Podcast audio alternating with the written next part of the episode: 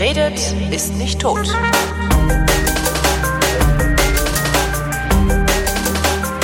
Willkommen zur Wissenschaft, einer Sendung über Wissenschaft mit Florian Freistetter.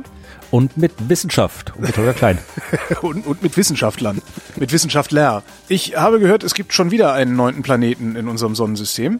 Was? Habe ich nicht gehört. Hast du gar nicht wirklich. Du, du blendest das mittlerweile aus, weil das zu blöd ist. Es kommt auf wann. Also es gibt da, wenn geht es geht's um, um echte Wissenschaft oder um Pseudowissenschaft? Das weiß ich leider nicht. Ich lese ja immer nur die Überschriften und lass mich dann davon überraschen, was du zu erzählen hast. Naja, es gibt, also wenn diese Geschichte von Planet 9, über den wir schon oft genug gesprochen haben, also jetzt den, den, also diesen, diesen hypothetischen Himmelskörper, also ich rede jetzt über echte Wissenschaft, den hypothetischen Himmelskörper im äußeren Sonnensystem, dessen Gravitationskraft äh, Asteroiden dort beeinflussen soll. Also man hat da komische Asteroidenbahnen entdeckt und sagt, dass es irgendwie zurückzuführen sein könnte auf einen äh, um, bisschen größer als erdgroßen Planet, ganz, ganz, ganz weit weg. Äh, die, über den gibt es natürlich äh, auch immer wieder neue Erkenntnisse, also über die Daten, die zu dessen dieser Hypothese geführt haben, werden immer wieder neu angeschaut. Also es untersucht die Asteroidenbahnen immer neu und dann kommt wieder eine neue Arbeit raus mit irgendwie, also. das sowas kann sein, also das kann sowas gewesen sein. Oder was jetzt auch gerade wieder mal auf in der, in der äh, Spinnerecke rumgeht, ist die Geschichte von dem pseudowissenschaftlichen Planet X, Planet ah, 9, Nibiru. Nibiru. Genau, also der, der wird ja auch irgendwie seit den 80er Jahren halt im Wesentlichen da durch die, durch, das ist eigentlich noch viel früher, wenn man jetzt wirklich ganz zurückgeht, äh, durch die Medien gereicht und jetzt haben sie gerade, da habe ich schon Anfang des Jahres mal drüber geschrieben, äh, es ist ich glaube für 5. Oktober ist wieder hier Planet X kollidiert mit der Erde und alle diese ganzen Clickbait-Medien. 5. Äh, Oktober, das passt mir aber gar nicht, weil ich habe äh, am 8. Oktober noch eine Veranstaltung in Köln. Ah, weißt du, wenn ich, wenn ich für jedes Mal, wenn ich einen Artikel schreibe und wenn ich für jedes Mal, wenn jemand hier sowas so drunter schreibt, so diesen Witz macht, da habe ich aber Geburtstag, das geht nicht, da muss ich daher, das geht nicht. Wenn ich so. dafür jedes Mal einen Euro kriege, dann hätte ich, keine Ahnung, 35 Euro oder sowas. Aber, nee, aber das ist irgendwie so, ich warte schon immer drauf auf den ersten, äh, äh, äh der, der irgendwie ankommt und das Trompeterschreiben. Aber das ist halt, jetzt ist, weil diese Medienmechanismen, die erschließen sie mich ja immer noch nicht. Also ich habe damals äh, äh, am 7. Januar 2017 habe ich einen Artikel geschrieben, äh, kollidiert die Erde am 5. Oktober 2017 mit Planet X. Also das, ja. da habe ich das irgendwo das erste Mal irgendwo gelesen. Und äh, jetzt plötzlich, seit einigen Tagen, äh, tauchen überall so wieder, die halt die ganzen, ganzen Clickbait-Spam, äh, Idiotenmedien, ja, also bei Focus Online taucht es auf und bei, bei diese ganzen, äh, diese ganzen anderen, diese, diese, diese, ich weiß nicht, ob das Fake-Medien sind oder echte mit der In Touch und irgendwas, diese ganzen nee, nee, Mädchenzeitschriften. Genau, nee, die sind echt, die sind echt. Ich habe noch nicht was gefunden, das hieß Tag 24, wo ich auch dachte, das, okay, das muss ein Fake, das muss irgendeine Verarschungsseite sein, das macht doch keiner so. Und vor allem, das sind doch immer alles, das sind so, so, so Lächer, das ist wirklich, das ist so, so offensichtlich reiner Clickbait, was da passiert ist. Dieses In-Touch-Ding, da ist tatsächlich, da steht nur, äh, ich, ich will es jetzt gar nicht aufrufen, ich weiß glaube ich gerade nicht mehr hier. Äh, dieser Artikel auf dieser Seite, kann, kann man dann verlinken, irgendwie intouchwundervibe.de heißt diese die, die Homepage. Also, ich, Ach, Scheiße. so In-Touch, weiß ich was das ist. Jedenfalls hier, Verschwörungstheorie. Im Oktober 2017 hier noch mit, mit äh, selbststartendem Video, ja, ganz wunderbar. Oh äh, Verschwörungstheorie im Oktober 2017 soll die Welt untergehen gehen, ist die Überschrift. Und dann hier, diese Theorie ist nichts für schwache Nerven. Wenn man den Verschwörungstheoretiker David Mead Glauben schenkt, wird bereits im Oktober die Erde zerstört. Also dann steht halt hier, hier, das ist, das sind nur drei Absätze. Also ich könnte dir fast komplett vorlesen hier. Also da steht hier, David Mead ist überzeugt, dass im Oktober Planet Niri, Nibiru mit der Erde kollidiert und zerstört. Äh, der Aufprall soll am Südpol erfolgen. Ah. Sehen kann man Nibiru nicht. Der Anflugswinkel ist ungünstig. Äh, der Nibiru ist ein Zwilling der Erde durch seine eigene Sonne mit sechs weiteren Planeten und so weiter. Doch, und dann kommt hier der, der, der, weiß ich, der, der, der Pseudojournalismus. Doch stimmt das wirklich? Fragezeichen. Wissenschaftliche Belege hat David äh, Mead nicht und auch die NASA bestätigt, dass es für die Behauptung keine Beweise gibt. Äh, ob sich die Theorie von David Mead bewahrheitet? Fragezeichen. Es bleibt abzuwarten. Das, das ist der komplette das, Artikel. Das ist eigentlich die, die, das ist eigentlich ist das eine Beleidigung für jeden nur halbwegs denkenden Menschen. Ob sich das bewahrheitet, bleibt abzuwarten. Nein, bleibt's nicht.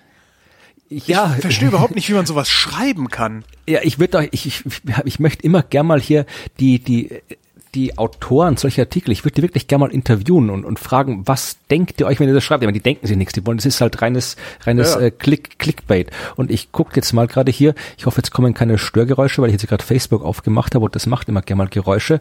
Äh, da wenn ich mir jetzt hier angucke, was auf dieser InTouch-Seite äh, von Facebook äh, dort zu diesem Ach, da diskutieren die dann darüber? Ja, das ist ja, dort habe ich das irgendwie zum ersten Mal richtig gefunden. Geil. Äh, Das sind, wir sind, ach, das sind die ganzen, was du dir anschaust. Heute ist der traurigste Tag des Jahres. Der Grund schockiert wirklich alle.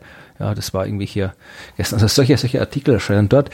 Äh, dann hier eine, die, das ist ja irgendjemand, der mit, mit, mit 250 ne, Tote, äh, bis das Leichen schütteln, Witwen schütteln. Witwen schütteln, ja. ja. Also das, Also Witwenschütteln ist, was die Bildzeitung macht, äh, wenn gerade jemand verstorben ist, ähm, sofort die Witwe anrufen und sagen, man, sie wollen gefälligst Fotos von der Leiche haben. Ansonsten würden sie irgendwelches pikante da, Zeug und dann, dann hier, veröffentlichen hier, schau, ich, ich, ich runterschreiben. werde gerade, ich werd hier ganz richtig aggressiv. Eine Facebook-Nachricht äh, mit nur ein Bild, riesengroß Breaking News, drunter Text äh, in, in Großbuchstaben, Selbstmord, Anschlag mit vielen Toten, alle bisher bekannten Infos hier. Und das ist es. Mehr steht da nicht. Also Breaking News, Selbstmordanschlag mit vielen Toten. Und wenn du dann draufklickst, was ich jetzt nicht mache, dann kommst du drauf, dass es in Afghanistan einen Selbstmordanschlag gegeben hat. Ja, Ja, das ist ja Aber- normal. Also das machen die ja immer, dass sie, dass, dass die Überschriften nicht mehr darauf hinweisen, was die Artikel eigentlich erzählen. Das ist ja mittlerweile gang und gäbe. Das machen ja auch nicht, unglaublich nicht, nicht viele. da, wo ich Nachrichten lese. Das passi- das ist- ich stolper aber auch immer wieder über äh, seriöse Medien, die das machen, wo ich denke, äh, Entschuldigung, könnt ihr nicht in der Überschrift schreiben, worum es geht? Ja, das, Das meine, passiert ist, total oft. Ich meine, man kann natürlich durchaus in der Überschrift, meine, man, ab- man macht, mache ich auch Überschriften ab und zu, so dass es ein bisschen halt irgendwie, ja, halt, halt, äh, darauf hinweist, aber das ist ja wirklich, das ist ja, das ist ja mehr als irreführend. Also, das ist ja, das ist ja, Ja, das Problem ist halt, also das, ich merke das ja selber immer mal immer wieder. Die Leute, die lesen ja überhaupt nicht mehr. Also das ist, nein, nein, das ist ja, wenn klar, du die Überschrift, wenn du die Überschrift, wenn du eine ehrliche Überschrift schreibst, dann äh, werden die Leute deinen Artikel nicht lesen. Das ist das Problem. Eh, das ich merke das, das merkst du halt immer wieder in Diskussionen, also so auch auch im Radio. Weißt du, du machst einen vier Minuten Beitrag, ein Interview, und hinterher pöbelt dich einer per E-Mail an. Und du merkst einfach, okay, der Typ hat überhaupt nicht zugehört. Ja, das passiert auch Der schon. Jedes Mal, wenn ich zugehört, bei Facebook oder was verlinkt, dann dann äh, die Fragen, die dort gestellt werden, sind genau die Fragen, Die im Artikel halt hier- beantwortet, ja.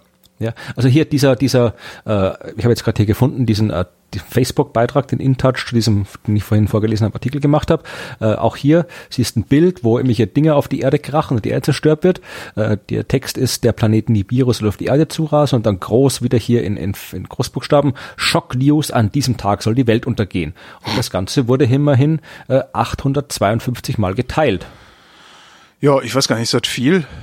Ich, müsste ich jetzt mal nachgucken. für, für das, also nicht. so, wenn, wenn ich was, wenn ich was schreibe, dann wird das zehnmal geteilt, höchstens. Ah, okay, ja. 20 Mal. Also, und äh, also das ist, das ist wirklich viel. Und dann sind natürlich hier, äh, äh, wenn du die Kommentare durchlaufst, ich meine, da sind viele dabei, die das, die das hier äh, nicht ernst nehmen, aber wenn ich kriege dann auch die E-Mails von den Leuten, ja. die das so- sowas lesen oder woanders lesen und die dann halt tatsächlich äh, äh, dann das, das ernst nehmen, weil wie gesagt, ich meine, das, das ist ja das Problem bei diesen ganzen, äh, bei, diesem, bei dem gerade diesen astronomischen Themen. Es hat ja kein Mensch Ahnung von Astronomie, außer denen, die sich mit Astronomie beschäftigen. Und das lernt man halt nicht in der Schule und so weiter. Und das ist halt das Problem. Also wenn Aber sind wir, sind in- wir denn nicht alt genug, um diesen Deppen einfach was zu verkaufen? Also einfach ein Geschäftsmodell draus zu machen? Ja und nein. Das Der Problem ist, dass, Saturnmond Theta hat seine Umlaufbahn verlassen und rast auf die Erde zu. ja Nur wer nein. innerlich und äußerlich rein ist. kann, man kann das, ja, da kann schon mal das Problem ist, aber das halt, ich, das, ich, ich, ich kriege ja E-Mails von den Leuten und das sind äh, meistens oder sind sehr oft Kinder und Jugendliche, weil die, die lesen das ja alles bei Facebook und das sind ja gerade die, die einerseits die Medienkompetenz fehlt, andererseits die, die, die Erfahrung fehlt und das Wissen fehlt. Und äh, die, wenn da jetzt steht hier, wie der, der Astronom David Mead, ich meine, der ist, habe ich in einem Artikel, den ich dann in meinem Blog erklärt, das ist kein Astronom und so weiter. Aber das, wenn da in einem Medium steht und wenn das halt bei Facebook ist, ist es halt für viele ein Medium, wenn da steht der Astronom David Mead, sagt voraus, da kommt ein Planet und kollidiert mit der Erde und ich meine, äh, die Leute wissen nicht, dass äh, Planeten nicht einfach auftauchen können. Die haben keine Ahnung von Himmelsmechanik. Die wissen nicht, dass man das irgendwie schon 100 Jahre vorher sehen kann. So. Das weiß man alles nicht, weil man das nicht nirgendwo lernt, diese, diese astronomischen Grundlagen. Ja, das kannst du dir relativ leicht erarbeiten. Und wenn du eine gewisse Medienkompetenz hast, dann denkst du dir, okay, das kann ja eigentlich nicht sein. Wenn das nur in der InTouch steht und nicht irgendwie der Tagesschau kommt, dann kann man, muss dann schaue ich zumindest mal nach irgendwie. Dann recherchiere ich ein bisschen. Ist die Und dann lese ich Wahrscheinlichkeit vielleicht groß, drei dass Artikel ja. in der Wikipedia über Astronomie, da komme ich drauf, okay, das ist Unsinn. Aber wie gesagt, das ist, äh, das, das kann man vielleicht äh, halt irgendwie Erwachsenen zumuten, aber wenn dumme Erwachsene gibt's haufenweise. Also das brauchst du nur angucken, was bei anderen Themen so abgeht. Und äh, gerade bei, bei, bei vielen Kindern und Jugendlichen, diese Medien wie InTouch und diese ganzen anderen, diese, die, die, das ist ja die, die haben ja junge Leute als Zielgruppe. Ja, also die machen, die nutzen das ja quasi deren Unwissen direkt aus. Und das ist das, was mich so ärgert dran, ja, dass da wirklich halt irgendwie für, für damit die halt ein paar lächerliche Klicks absahnen, machen die halt wirklich da, äh, machen die Menschen Angst vom Sterben. Ja. Die sagen ihnen hier, vielleicht sterbt ihr nächsten Monat. Klickt uns einen Artikel an. Ja. Kauft, Und kauft das- mein Buch. Ja. Ja, ja, ja, ja. Kauft das Buch, man, kauft das Buch kannst du nicht machen, weil das, das ist ja auch nicht die Zielgruppe. Aber wie gesagt, das ist halt, ja, ich weiß nicht, das macht mich halt ärgerlich. Also wie gesagt, dieser, dieser, dieser Planet X geht gerade um, äh, wird vermutlich bis 5. Oktober noch ein bisschen länger umgehen. Und äh, die, die Geschichten von dem anderen, von dem echten Planet Ja. X, was eigentlich eine viel faszinierende Geschichte ist, die aber halt leider Die keine von diesen Medien erzählt. runter, ne? Äh, da gab's halt auch, da gab's, ich, ich war ja jetzt im, im Juli auf Urlaub hauptsächlich. Das heißt, ich habe das alles nur so am Rande verfolgt, was da in der Wissenschaft passiert ist. Aber ich glaube mich zu erinnern, dass es da zwei Arbeiten gab, nämlich eine, äh, wo die Daten von diesen Asteroiden äh, Wer das alles nochmal im Detail nachlesen will, also die ganze Geschichte von Planet 9 äh, ist dann auch verlinkt in meinem äh, Planet X Nibiru-Artikel, der dann auch in den Shownotes verlinkt ist.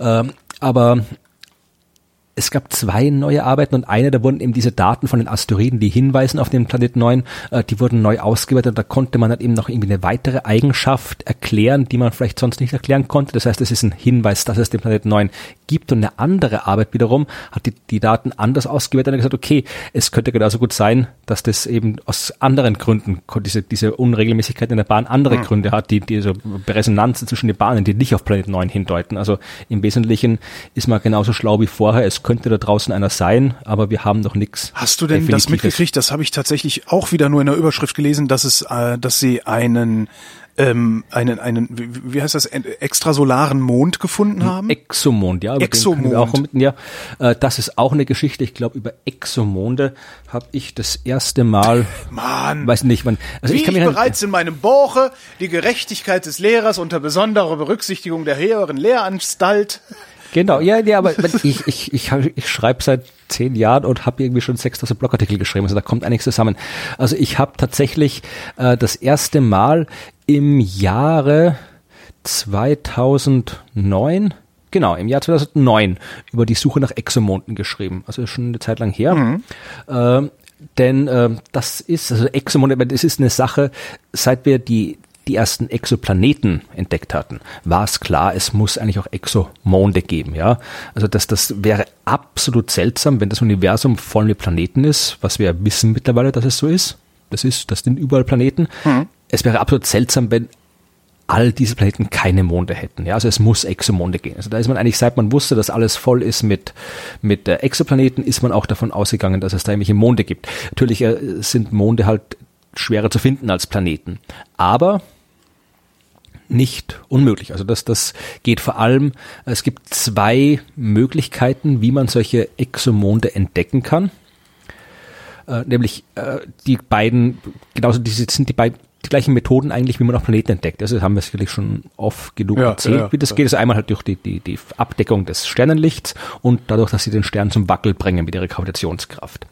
Und ähm, wenn jetzt da so ein Planet ist, also fangen wir mit der, mit der einen, also mit der Stern, der, also ein Planet und der Planet bringt den Stern zum Wackeln. Ja. Dann wackelt der periodisch. Dann hast du da irgendwie, kannst du dir eben, du hast den, den Planet entdeckt übers Wackeln, hast ein Modell von der Planetenbahn und kannst mit diesem Modell dann vorhersagen, äh, zu welchem Zeitpunkt dieser Planet, äh, der Stern jetzt quasi wackelt. Also du weißt, da, da kommt irgendwie ein Wackler, da kommt ein Wackler, da kommt ein Wackler.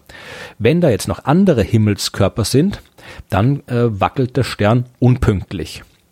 Und du kannst dann Aber Äh. der Umlauf des Mondes um den Planeten ist doch auch wieder regelmäßig. Wie, ja, ja, na, das ist, äh, das ist nicht so einfach. oder ist es immer abhängig davon, wie der, wie der Mond seinerseits wieder zum Stern steht? Ja, ne, das Wackeln hängt vom Abstand des Planeten ab. Ja, wenn der Ja. Planet jetzt in einem exakt kreisförmigen Bahn um den Planet, äh, um den Stern läuft, also immer den gleichen Abstand hat, dann kriegst du eine andere Art von Wackeln, als wenn es der Planet zum Beispiel eine stark elliptische Bahn hat und mal nahe, mal weit weg vom Stern ist. Und äh, die, wenn da ein Mond ist, der groß genug ist, ja, also unsere Erde wackelt ein bisschen, weil der Mond äh, sich um sie rum bewegt und eigentlich Ja. bewegt nicht der Mond sich um die Erde, sondern Mond und Erde um ihren gemeinsamen Schwerpunkt. Ja. Der Schwerpunkt in unserem Fall liegt halt im Inneren der Erde, deswegen wackelt Aber, halt die aber Erde eben dieser, aber dieser Schwerpunkt, der ist es doch, der die Sonne zum Wackeln bringt letztlich.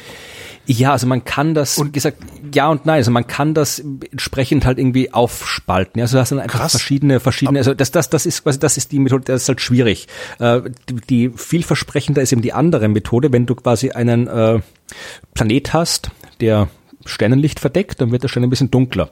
Und wenn du jetzt quasi den Mond hast, der da auch noch rumläuft und die gerade günstig stehen, also dann stellst du dir vor, du hast den großen Sternscheibe quasi ja. und dann kommt der Planet, geht langsam vorüber und dann kommt hinten drein noch so ein kleiner Mond. Und dann kriegst du da zuerst einen großen äh, Dip quasi in der Lichtkurve mhm. und dann noch einen kleinen hinten dran. Also ist auch sehr vereinfacht in beide, ist auch komplizierter.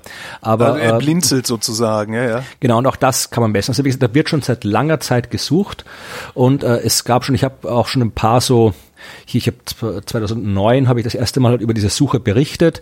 Äh, das war halt damals äh, der David David Kipping heißt er, der da eigentlich der, der Führende ist auf der Suche nach Exomonden und habe damals kurz berichtet, 2014 habe ich einen Artikel geschrieben, der heißt, wurde der erste exosolare Mond entdeckt. Ja, also da hat man schon, ja. schon, schon damals, das war wieder eine andere Methode, die ich jetzt nicht im Detail erklären will. Also da hat man schon überlegt, dass es sowas gegeben hat und jetzt äh, hat man das, was man jetzt rausgefunden hat über diesen Mond, das ist halt, äh, ja wieder noch nicht eindeutig. Ja, also man hat halt tatsächlich, also das wäre, das ist halt irgendwie die Frage, ob man das als äh, Mond tatsächlich äh, definieren kann. Also das, das wäre, was man da gefunden hat, ist äh, ein äh, Planet, ja. ungefähr so groß wie der Jupiter mhm. und der unter Anführungszeichen Mond wäre so groß wie der Neptun wenn es ihn gibt. Also das ist doch schon, also Neptun. So ein üppiger ist, Mond. Ja, das ist so, mein Neptun ist irgendwie, ich glaube, wie zehnmal schwerer als die Erde. Ich kann, weiß es gerade nicht auswendig. Aber äh, auf jeden Fall, ja, also es wäre halt schon ja üppiger Mond. Also es ist dann eher, wäre dann irgendwie so ein Doppelgasplanetensystem. Also äh, stabil kann es aber schon sein, ja, also das, das, das kann schon, kann schon geben. Aber ich würde es erst erstens mal ist es nicht ist es nicht fix was da ja. was da äh, gemacht wird also es sind einfach nur Hinweise die wie man das so interpretieren könnte und wenn dann wäre es äh, zweifelhaft ob man es jetzt wirklich als Mond bezeichnen wollen würde also zumindest Auf nicht das Deutsch auch keine wirkliche Neuigkeit aus dem Universum. Nee, aber wie gesagt, es ist, es ist tatsächlich so Exomonde. Wir haben, was die Technik angeht, die Beobachtungstechnik, sind wir im Wesentlichen so weit, dass wir sowas finden könnten. Wir müssen es halt nur noch finden. Ich kann mich erinnern, ich habe 2011, 12, wie ich angefangen habe, auch für Zeitungen zu schreiben, war einer der ersten Artikel, die ich geschrieben habe für Spektrum. Und äh, da ging es genau um Exomonde und da habe ich einen Wissenschaftler interviewt und habe gefragt, wie lange müssen wir denn noch warten? Und er gemeint, es kann im Prinzip morgen soweit sein. Also das ist jetzt nichts, wo wir irgendwelche großen technischen Probleme lösen mhm. müssen, sowas, sondern einfach nur, wir müssen halt Glück haben, zum richtigen Zeitpunkt aufs richtige Ding schauen oder in dem Fall halt, es muss der richtige Wissenschaftler äh, die richtigen Daten äh, durchsuchen, die richtigen Datenbänke äh, durchsuchen mit den richtigen Methoden.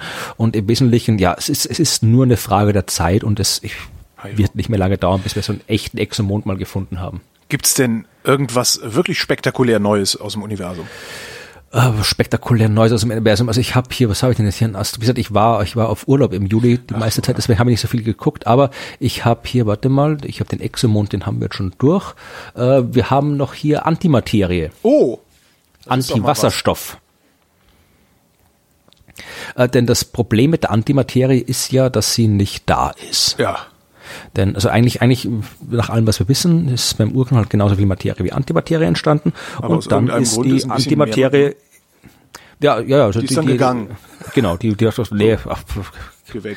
Ja, geh doch rüber, hat die Materie gesagt, und dann ist die Antimaterie verschwunden. Und ja, also man geht halt davon aus, dass das ein bisschen, dass die, dass nicht genau exakt gleich viel Materie wie Antimaterie entstanden ist und äh, dass halt dann sich Materie und Antimaterie ausgelöscht haben, aber eben nicht komplett, weil halt ein Überschuss Materie da war. Ja. Und äh, man weiß nicht warum, wo diese Asymmetrie herkommt. Also das, das, da gibt's halt wieder schon lange geforscht. Und äh, eine Methode, das zu erforschen, abseits von reiner Theorie, also von, von theoretischer Physik, wo du dir überlegst, halt irgendwie Quantentheorien der Gravitation, wo du den Urknall besser verstehen kannst und solche Sachen, wo du dann vorhersagen kannst oder ausrechnen kannst, warum das so war. Äh, eine andere Methode ist halt wirklich äh, konkrete Messungen. Das heißt, du guckst dir an, ob Antimaterie tatsächlich bis auf die elektrische Ladung identisch ist mit Materie, weil das ist ja das, von dem wir ausgehen, dass Materie und Antimaterie komplett das gleiche sind, nur unterschiedlich elektrisch geladen sind. Ja. Äh, ist halt, äh, das ist halt die, die Theorie, es ist halt schwierig, das rauszufinden, weil wir halt äh, Ja, weil keine Antimaterie da ist. Also die, die, die Antimaterie, die wir untersuchen wollen, müssen wir im Wesentlichen künstlich erzeugen. Und äh, das geht halt bei so Kleinkram, also wenn du so einzelne Antiteilchen haben willst, ja, so äh, Positronen und sowas. Ja. Also das ist noch nicht, dass das geht. Also Positronen erzeugen kann man. Äh, aber wenn du wirklich so Antimaterie, also wirklich ein Anti-Atomkern, der von Anti-Elektronen, also Positronen im Kreis wird, also eben wirklich aufgebaute Objekte, also zusammengesetzte äh, Objekte, hm. dann wird es eben schwierig, weil äh, die musst du halt dann wirklich erzeugen. Du musst halt quasi wirklich, die musst zusammenbauen. Ja, du brauchst halt dann irgendwie, wenn du einen Anti-Wasserstoff haben willst, da brauchst du halt äh, ein, ein äh, Antiproton im Kern und ein Antielektron, also ein Positron, das rundherum kreist. Mhm. Und die muss halt irgendwie, muss halt irgendwie quasi wirklich so ein Antiproton hernehmen, also ein Positron und das Positron dann um das Ding kreisen lassen. Also die musst du ja wirklich zusammenbauen. Ja. Und äh, das ist halt, äh, das ist nicht so einfach. Und äh, das kann man halt mit einem Teilchenbeschleuniger machen. Also am CERN äh, machen die das. Da haben die halt schon schon äh, ich weiß jetzt gar nicht auswendig, wann die da das erste Mal äh, Anti-Wasserstoff hergestellt haben. Also das, was da, was man da in diesen Dan Brown Büchern und Filmen sehen kann, das ist Unsinn. Ähm, aber im Wesentlichen passiert es am CERN dass man das sowas äh, machen kann. Und dann haben die halt jetzt, also mittlerweile sind die, das Problem ist jetzt, man muss es auch irgendwie stabil halten, weil, wie gesagt, unsere ganze Welt besteht aus Materie. Ja. Und äh, da darfst du halt irgendwie, die, die, da darf die Antimaterie irgendwo dran, schimmer, sonst ist wieder weg. Wie mache ich das eigentlich? Ist, ist das Magnetfeld, mit dem ich das festhalte, das ist neutral? Das Magnetfeld ist ein Magnetfeld. Also okay. das, das ist ja das keine Materie. Also du, du kannst quasi da einfach. ist auch keine Materie drin, das nimmt auch keine Materie mit, also das dann irgendwie versehentlich puff macht. Ja, du musst halt dann gucken, dass du da wär schon praktisch, wenn du dann ein Vakuum hättest. Ja. Äh, also das ist da, musst halt schon irgendwie, dass da nicht irgendwie doch kein Staubteil oder eine Fliege oder sowas rumfliegt. Nee, also das, das äh, ist, also es ist nicht einfach, aber es geht. Und aber äh, mittlerweile, wenn du das, diese Antimaterie untersuchen willst, dann musst du es halt äh, lang genug haben. Ja, und man äh, mittlerweile kriegt man, kann man diese Antimaterie einerseits zusammenbauen, dass du wirklich Antiwasserstoff bekommst und dann äh, kann man den auch lang genug speichern, um zu untersuchen. Und was sie jetzt eben am äh, CERN gemacht haben, ist äh, die Hyperfeinstruktur von Antiwasserstoff zu vermessen. Mhm. Äh, Hyperfeinstruktur. Ich wollte gerade sagen, fang mal damit an. äh, Wasserstoffatom, ein normales Wasserstoffatom ist simpel, ja. Du hast ein Proton in der Mitte und ein Elektron, das außen drum geht. Mhm. Und äh, das Elektron macht das äh, auf eine bestimmte Art und Weise, die von seiner Energie abhängt. Ja, und ich kann jetzt das, das Elektron, kann da irgendwie mehr Energie reinstecken, wenn ich das zum Beispiel Licht drauf äh, fallen lasse, ja, so ein Photon auf das Elektron schmeißen, dann kriegt da Energie rein, dann wird das Elektron angeregt, dann kann es irgendwie in andere Energiezustände hin und her gehen. Also das, das ist, äh, das sind die normalen äh, mhm. Übergänge. Äh, was es noch gibt, ist der Spin. Und Spin ist äh, hinterhältig zu erklären. Ähm, Wer möchte, kann übrigens, äh, ja, ich äh. schaff's, ich schaff's überall, äh, Eigenwerbung einzubauen. Ja. Wer möchte, kann sich äh, auf drei Seiten in der Mediathek äh, die aktuelle Staffel der Science Busters anschauen, wo ich unter anderem erkläre, was der Spin ist. In der Folge hier ist alles super, wo ich über die Supersymmetrie spreche. Nein, äh, der Spin ist wirklich wichtig. Spin ist äh, eine quantenmechanische Eigenschaft von Teilchen. Ja äh, und eine wahnsinnig wichtige quantenmechanische Eigenschaft von Teilchen. Das Problem ist, dass man eigentlich wenn ich jetzt keine Mathematik verwenden will, über den Spin nicht mehr sagen kann, als dass er eine quantenmechanische Eigenschaft von Teilchen ist. Okay. Also der Reicht, hat kein, der hat, der steigt das Gehirn wieder. Also ich habe heute schon, äh, ich habe heute schon gearbeitet. Äh, nee, das Problem ist, halt, der hat eben keine, keine Entsprechung im, im, äh, keine alltägliche Entsprechung. Man liest oft, dass man sich das vorstellen kann, so als Drehung. Mein Spin heißt ja Rotation, Drehung. Ja, also man kann sich das vorstellen, als würde das Elektron sich quasi um die eigene Achse drehen und der Spin ist dann quasi die Richtung, in der die Achse zeigt. Das Problem ist halt, das Elektron ist halt kein Kügelchen, das sich dreht und äh, das ist halt, man kann sich so vorstellen, aber es ist halt falsch, wenn man sich so vorstellt. Aber man kann sich so vorstellen, wenn man will. Mhm. Wie auch immer. Äh, dieser Spin ist eine quantenmechanische Eigenschaft von Teilchen. Ein Teilchen hat einen Spin und mhm. der Spin hat einen gewissen Wert. Und jo. dieser Wert kann sich ändern. Und wenn sich dieser Wert des Spins eines Elektrons im Wasserstoffatom ändert, dann kann er das wie in der Quantenmechanik üblich nur äh, innerhalb gewisser Grenzen machen. Also er kann sich nicht beliebig ändern, sondern nur halt von Zustand 1, Zustand 2 und so weiter. Also es gibt mhm. fix definierte Übergänge, die so dieser Spin machen kann. Das ist halt Quantenmechanik, quantisiert. Das kann nicht kontinuierlich alle Werte durchgehen, sondern nur bestimmte Werte annehmen. Jo. Und äh, wenn jetzt der Spin eines Elektrons von einem dieser bestimmten Werte zu einem anderen dieser bestimmten Werte wechselt, dann ist das ein Hyperfeinstrukturübergang. Okay. So heißt das. Und äh, bei jedem dieser Übergänge ändert sich die Energie des Elektrons. Ja, also du musst Energie reinstecken, damit dieser Übergang stattfindet, beziehungsweise wenn du Energie reingesteckt hast, will das Elektron irgendwann wieder die Energie abgeben und den Grundzustand einnehmen. Und äh, wenn es die Energie abgibt, dann erfolgt das auch wieder in Form von elektromagnetischer Strahlung. Jo. Das heißt, dieser Hyperfeinstrukturübergang bei Wasserstoffatomen heißt nichts anderes als, dass Wasserstoffatome elektromagnetische Strahlung abgeben. Mhm. Und zwar, weil eben diese Übergänge nur zwischen ganz bestimmten Energieniveaus stattfinden können, ist auch die Strahlung, die Wasserstoff bei dieser Hyperfeinstrukturübergänge aussenden kann, auch nur bei ganz bestimmten Wellenlängen möglich. Also kann nicht einfach irgendwas äh, äh, absenden, sondern nur bei ganz bestimmten Wellenlängen. Mhm. Und das hast du vielleicht schon mal gehört. Wasserstoff macht diesen äh, sendet durch diese Hyperfeinstruktur eine bei einer Wellenlänge von 21 Zentimetern. Diese berühmte 21 Zentimeter Frequenz. Nee, also jedenfalls nicht bewusst. Äh, äh, taucht ab und zu in, ja. in Science-Fiction-Literatur und sowas auf, Aha. weil äh, Wasserstoff ist das häufigste Element. Ja? ja. Das ganze Universum ist voll mit Wasserstoff und diese Hyperfeinstruktur ist halt der häufigste Übergang. Das heißt, du kannst halt überall hin horchen quasi und äh, äh hast überall auf 21 Zentimeter. Das ist quasi so eine Art äh, universal und vom Universum vorgegebene Grundfrequenz. Und wenn du jetzt quasi, so wie es halt bei SETI passiert zum Beispiel, irgendwie lauschen willst nach Radio Botschaften von anderen Zivilisationen, dann weißt du ja nicht, auf welche Frequenz sie das tun. Du weißt ja quasi nicht, wo du den Sender einstellen sollst oder den Empfänger einstellen sollst. Und da haben damals die SETI-Pioniere, also Carl Sagan und diese ganzen anderen Typen, damals gesagt, ja, dann, dann sagen wir halt 21 Zentimeter, weil äh, wenn wir uns darauf einigen, dass wir und die Aliens, wenn sie denn da sind, im gleichen Universum leben und das Universum auf die gleiche Art und Weise verstehen, dann werden auch die Aliens feststellen, dass Wasserstoff enorm wichtig ist und die werden auch eine Quantenmechanik entwickelt haben müssen, weil sonst kriegen sie keine, können sie keine, keine, äh, keine, keine Radiosignale aussenden werden, äh, dann werden die auch feststellen, dass 21 Zentimeter diese Wellenlänge halt, äh, ja, so, so ein universales äh, äh, Level ist, ja, also dieses Grundlevel, auf das sich alle einigen können.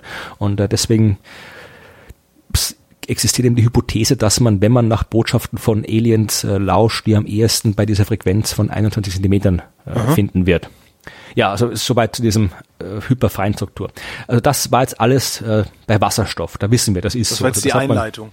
Genau, ja. Nee, also ja. das war jetzt quasi nur, das war nicht die eine, das war quasi äh, der Kontext, warum man, was man da jetzt genau gemacht hat. Ja, also okay. man, diese, das, äh, man weiß, bei Wasserstoff weiß man das sehr, sehr genau, wie das ist mit den Übergängen und so weiter. Äh, und dass die eben bei 21 Zentimeter äh, Strahlung aussenden, das weiß man. Den Wasserstoff hat man eben schon lange und gut untersucht.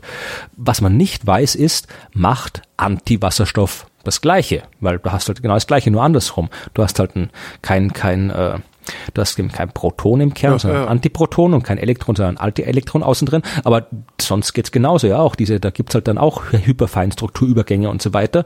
Und auch da muss dann Energie raus ausgesendet werden und so weiter.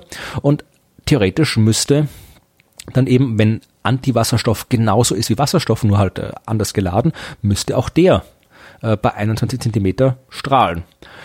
Es sei denn, man hat halt irgendwas übersehen und das hat man eigentlich gehofft, weil äh, man will ja irgendwie diese, diese Frage nach dem Unterschied klären. Was man jetzt aber festgestellt am CERN ist, nee, ist absolut gleich. Ja, also auch Antiwasserstoff macht. Woher will man dann wissen, dass es Antiwasserstoff ist? Naja, du weißt das, was der besteht. Also, wenn das okay. ist ja, ja du hast, der, du, du hast ja zusammengebaut, ja. ja. Also der, der ist halt, äh, das Ergebnis ist halt insofern ein Nullergebnis, als dass es tatsächlich sagt, ja, alles, was wir da bis jetzt messen können, sagt uns, Antiwasserstoff ist genauso wie Wasserstoff, nur halt andersrum geladen. Also muss man weitersuchen, warum, warum Materie und Antimaterie, wo diese ursprüngliche Symmetrie herkommt. Weiß man noch nicht. Aber es ist auch schön, was nicht zu wissen, weil dann kann man was rausfinden. Das stimmt. Zum Beispiel, ich, ich erde das Ganze jetzt mal wieder mit ja. Populärer Forschung. äh, zum Beispiel haben kanadische Wissenschaftler herausgefunden, dass Menschen, die Geld ausgeben, um sich Zeit zu kaufen. Ja, warte, da klicke ich meinen Link kurz weg, den habe ich nämlich auch. So. die Geld ausgeben, um sich Zeit zu kaufen, ein glücklicheres Leben leben. Die haben ja, überrascht mich Leute. überhaupt nicht. Bitte? Überrascht mich überhaupt nicht. Also das ist das ganze wie Geld macht dich glücklich und so weiter, naja, Unsinn. Ne, ja, ja, stimmt. Also Geld macht nicht glücklich ist natürlich Unsinn. Aber ähm, was ich daran interessant finde, ist, dass, äh, dass, dass das, also die Reichen, die geben für sowas kein Geld aus. Also so diese ganzen Zusammenhänge hinter dieser Studie fand ich irgendwie schön. Also sie haben 6000 Personen aus USA, Kanada und Dänemark, Niederlanden gefragt, wie viel Geld sie ausgeben, um sich äh, zum Beispiel eine Putzfrau zu leisten oder sowas. Und dann wurden sie nach ihrer Zufriedenheit mit dem Leben allgemein gefragt und nach ihren Stressgefühlen. Und ähm, die Testpersonen, die 40 Dollar entweder für mehr Freizeit oder ein Geschenk ausgeben konnten, waren zufriedener, wenn sie die Freizeit erworben haben.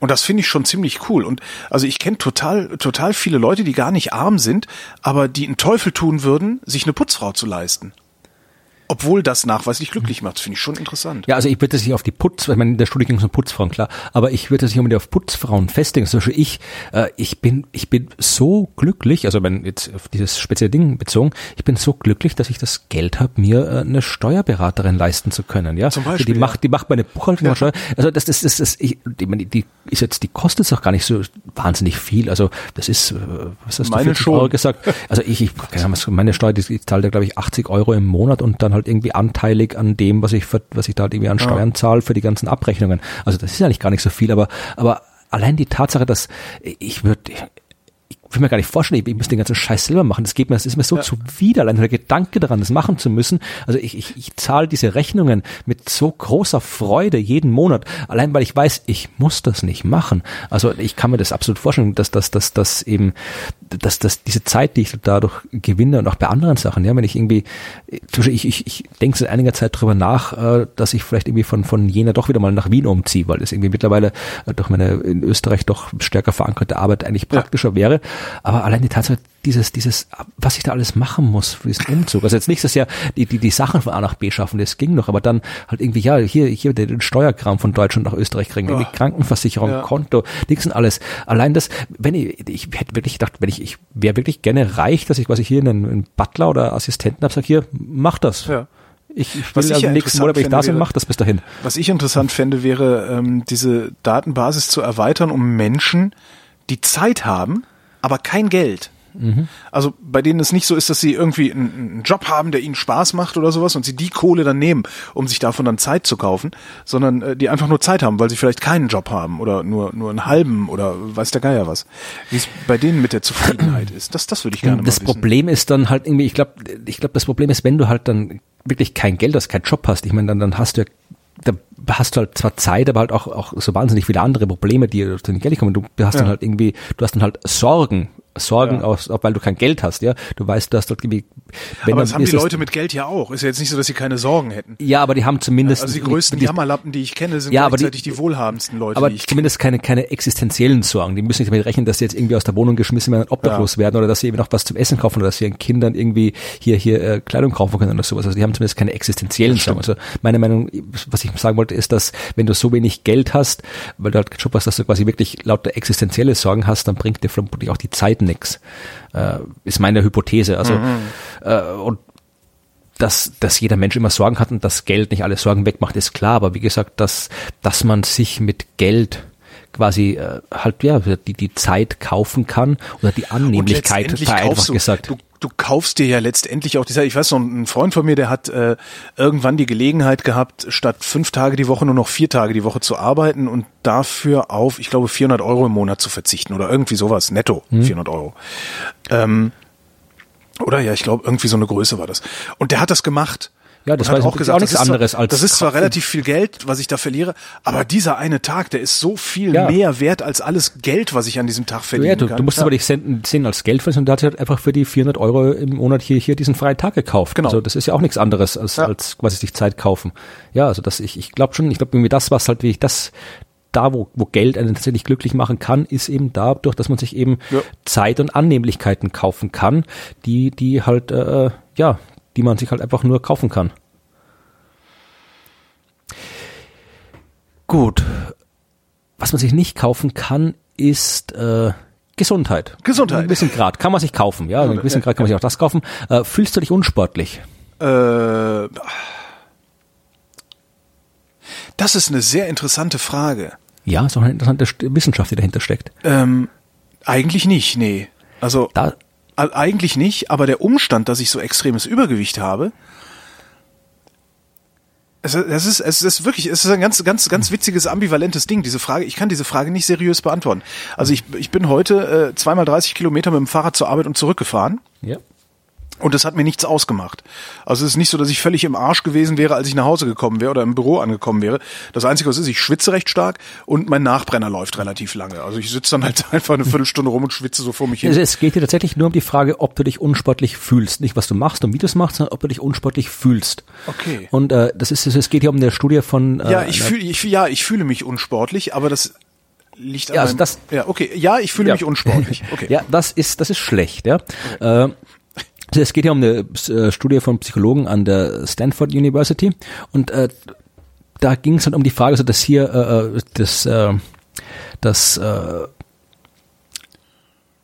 das erste, also der Ausgangs, genau, also die hat, äh, die, die, die hat zwar selbst quasi, äh, fährt auch täglich mit dem Fahrrad, weil es steht jetzt hier nicht, ob sie ob es quasi jetzt hier äh, quasi einfach nur des, des Transportes wegen oder sportlich gemacht hat. Also sie fuhr, fuhr halt jeden Tag mit Fahrrad äh, und äh, ist sich eigentlich nie jetzt irgendwie sonderlich unsportlich vorgekommen, aber hat gemeint, eben dann jetzt hier, als sie dann auf eine andere Uni gewechselt ist, ist sie sich plötzlich total unsportlich vorgekommen, weil halt ihre Kolleginnen alle regelmäßig, also wirklich intensiv Sport gemacht haben. Ja. Und sie selbst ist sich dann unsportlich vorgekommen. Und Kenn dann gab's an, Effekt, ja. und da gab es irgendwie noch eine Kollegin, eine andere Studie, die auch, äh, äh, die hat, quasi, da ging es um Putzpersonal von dem Hotel, Mhm. die sich auch äh, wirklich äh, stark bewegen. Ja, also die, die einem großen Hotel, man, die, die rennen da rum wie nur was und äh, machen viel körperliche Arbeit. Und äh, die haben auch gesagt, für die war das kein Sport, was die betrieben haben, sondern halt einfach Arbeit. Und äh, als dann bei dieser äh, Studie dann quasi denen, die denen erklärt hat, dass das, was sie tun, durchaus sehr viel Sport quasi ist, äh, dann haben die plötzlich quasi sich, sich ganz anders, hat sich ihre, ihre Gesundheit verändert. Ja? Also sie haben irgendwie, äh, ihr Blutdruck ist gesunken, äh, haben Gewicht verloren und dann haben die das Ganze mal intensiv untersucht. Ja? Also sie haben Datensätze mit 60.000 Teilnehmern zwischen 1990 und 2006, wo es Gesundheitsgaben gab, untersucht und dann äh, festgestellt, äh, auch wurde auch erhoben quasi, ob sich was, was für Sport die machen und ob sie sich sportlich fühlen und so weiter nicht und alle möglichen Sachen wurden rausgerechnet, also Übergewicht, Krankheiten wurden rausgerechnet und so weiter und am Ende war tatsächlich, dass äh, diejenigen, die sich unsportlich fühlen, war die Wahrscheinlichkeit, dass sie dann in den nächsten Jahren sterben, um 71 Prozent höher als bei denen, die Großer sich Gott. sportlich fühlen. Obwohl halt das Problem ist, dass es sagen, viele Leute haben einfach ein falsches Bild von sich, weil die halt quasi, ich zitiere jetzt mal hier, weil sie nur echten Sport wie Laufen oder Schwimmen für sportlich halten, dass man sich zum Beispiel auch im Haushalt häufig sehr viel bewegt, wenn man putzt oder die Kinder herumträgt, wird gern übersehen. Und sie sagen auch dazu, es ist eine rein statistische Korrelation, sagen sie extra dazu. Aber die, die, die, ja, sie haben davor Experimente gemacht, die nahelegen, dass das falsche Selbstbild eine gewisse Rolle spielen kann Ja. über den Placebo-Effekt. Ja, Ja, ja. Also Kann ich mir und, absolut, und, äh, kann ich mir super vorstellen. ja, Mich frustriert Gedanke, nichts mehr. Also wirklich, ich bin, ich fahre mit dem Fahrrad, ja, bin wirklich gerade echt, ich bin echt gut fit gerade im Moment und fahre so mit dem Fahrrad irgendwie am Teltow-Kanal lang und mir kommt irgend so ein Jogger entgegen. Ich fühle mich sofort mies. Das ist total faszinierend. Ja. Ja, das sagt ja, der Schreiber hier, also der Gedanke, nicht genug Sport zu treiben, äh, kann eben Stress erzeugen, depressiv machen und das kann dann eben tatsächlich auch körperliche Wirkung haben, schreiben die da. Also es ist noch Ja. nicht komplett zu Ende erforscht, aber es scheint tatsächlich so zu sein, dass halt, obwohl du tatsächlich ausreichend körperliche Bewegung machst, äh, äh, wenn du dich nicht sportlich fühlst dabei oder dich nicht gut fühlst dabei oder dir halt dich unsportlich fühlst, dann kann das tatsächlich äh, ja schädlich sein. Super. Ja. Glaube ich sofort. Die, das andere Problem ist, wenn du dich nicht nur unsportlich fühlst, sondern auch tatsächlich unsportlich bist, Ja gut, das ist wieder was anderes. Das, das, ist wieder was so, anderes. wie das am- ja, ist am dann kriegst du nämlich von all Typ 2 Diabetes irgendwann. der- Ist nicht schön, ja. Genau, die Ursachen äh, landläufig sind äh, Übergewicht, falsche Ernährung, wenig Bewegung, also ne, Unsportlichkeit. ähm, und jetzt hat äh, ein US-Wissenschaftler ähm, eine mögliche andere Ursache für Diabetes Typ 2 gefunden. Und das ist echt total faszinierend. Das ist ein Neurologe, der Typ, äh, der eigentlich Alzheimer und Parkinson untersucht. Und von Alzheimer und Parkinson weiß man, äh, das wird durch Prionen ausgelöst im Gehirn, also durch äh, Das ist das BSE-Zeug, oder? Genau, Also das, das, verklumpte BSE. Proteinklumpen eigentlich, Ja. also verklumpte Proteine, äh, die, die, die da Mist machen. So, jetzt äh, hat dieser Neurologe geguckt, ja, wir machen ja so Prionen, tralalala, äh, und hat irgendwie, weiß ich nicht, also das ist auch wieder was, was bekannt ist. Wahrscheinlich war das wieder so ein Heureka-Moment, wo, wo er einfach nur zwei Arbeiten gelesen hat und die dann auf dem Klo äh, miteinander in Verbindung gebracht hat. Ähm, man, was auch bekannt ist, ist, dass in der Bauchspeicheldrüse von Patienten mit Typ-2-Diabetes sich äh, Prionen ansammeln und zwar äh, ein Protein namens IAPP. Das klumpt bei denen in der Bauchspeicheldrüse und zwar bei fast allen Diabetes Typ 2 Patienten. So. Und es wird davon ausgegangen, dass diese verklumpten Proteine die Zellen der Bauchspeicheldrüse kaputt machen. Das Ganze ist bisher immer nur als Symptom gesehen mhm. worden. So, und jetzt hat äh, genau dieser Wissenschaftler sich gefragt, hm, könnte das vielleicht, also diese Proteinklumpen, genauso wie bei Alzheimer, vielleicht ganz andersrum sein? Könnte das Ursache sein? Also könnte es, also mhm. bei Alzheimer, man, man spricht da von Ansteckung. Ja? Also dass erst diese Prionen da sind und die fangen dann an, irgendetwas kaputt zu machen, irgendwelche Entzündungen auszulösen. Ähm, hat sich überlegt, hm, vielleicht geht es ja auch mal andersrum, hat seine Labormäuse genommen und äh, hat die mit diesen äh, mit diesem IAPP-Amyolid äh, infiziert woraufhin die Mäuse eine Typ-2-Diabetes bekommen haben. Das heißt, es ist möglich, es ist noch nicht nachgeguckt worden, also sie haben noch nicht nachgeguckt, ob das bei Menschen auch funktioniert, aber es ist gut möglich, dass Prionen bei einer Typ-2-Diabetes eine andere Rolle spielen, als die Wissenschaft bisher gedacht hat. Völlig wo, faszinierend. Äh, wo kriegt man Prionen her? Ähm, zum Beispiel durch Bluttransfusionen können die in deinen Körper gelangen. Okay. Krass, ne? Das ist jetzt irgendwie, aber ich habe jetzt, ich habe noch nie Blut bekommen, glaube ich. Nein, der Körper kann die auch selber bilden. Das, das ja. passiert halt. Ne? Das, das, das passiert halt. Einfach, das passiert also die, einfach die so. Idee das halt, gibt es nicht irgendwie, dass wenn man zu viel, weiß ich nicht, irgendwie Brokkoli isst oder, nein, nein, zu wenig nee, das oder nicht. irgendwie sowas. Also, außer wenn man vielleicht zu viel Rinderhirn isst oder ja, so. Ja, okay, ich dachte, das, es ist, es ist kein Umwelteinfluss oder sonst irgendwas. Sondern nee, es ist kein ja. Umwelteinfluss. Ja. Also zumindest ist, ist das soweit also mir nicht bekannt und auch, nee, ich glaube nicht. Nee. Aber halt, das kann gut sein, dass äh, Diabetes Typ 2 dadurch ausgelöst wird durch diese Prionen. Okay. Und ähm, da müsste man dann halt hinterher mal gucken. Also erstmal gucken, ist das so? Und dann mal gucken, ähm, was löst denn diese Prionen aus? Ist das vielleicht wiederum die falsche Ernährung oder nicht? Aber faszinierend. Ich finde sowas ja immer klasse, wenn sich irgendwie so, mhm. ähm, so Paradigmenwechsel andeuten.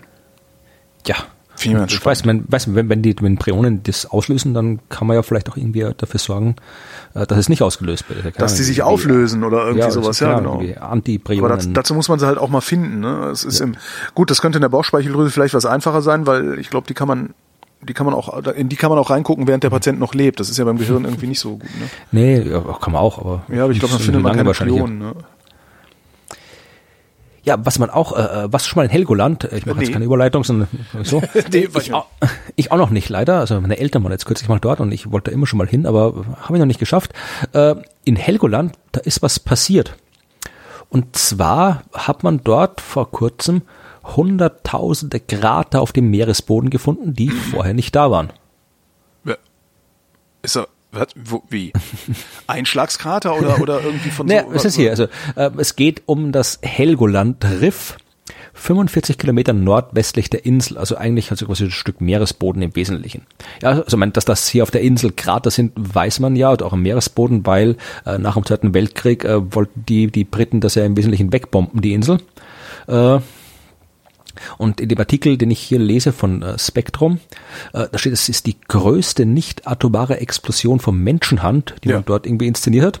Äh, wusste ich nicht. Also beeindruckend. Ja, die, die, also man wollte und sie haben es nicht kaputt gekriegt. Ja, ja, die wollten dann die Insel wegmachen, aber haben sie nicht geschafft und haben halt, deswegen gibt's halt doch viele Krater, ja. Äh, aber was man jetzt gefunden hat, eben, man hat eben dieses, dieses äh, Meeresboden Helgoland-Riff untersucht und im Wesentlichen auf äh, 300.000, äh, auf 915 Quadratkilometern äh, war halt bis jetzt eigentlich nix. Also bis Juli 2015 hat man Karten gehabt davon, also es ist immer wieder neu kartiert worden und da war halt eigentlich halt hier nur flacher Meeresgrund. Mhm. Und dann äh, ein paar Monate später, im November 2015, waren da plötzlich 300.000 Krater. 300.000? Äh, manche so groß wie Tennisplätze. Jeder Krater, ich zitiere jetzt hier den Wissenschaftler von der Uni Bremen, der das untersucht hat, äh, jeder Krater besteht aus einer leichten Vertiefung äh, äh, eine Kraterlandschaft, wo sonst nur Sandfläche war, pro Quadratmeter Meeresgrund, Quadratkilometer Meeresgrund, zählten die bis zu 1200 solcher Oberflächenformen. Durch das Ereignis wurden sieben Millionen Kubikmeter Material bewegt. Aber was ist das Ereignis? Sind da, sind da 300.000 Blindgänger hochgegangen oder was?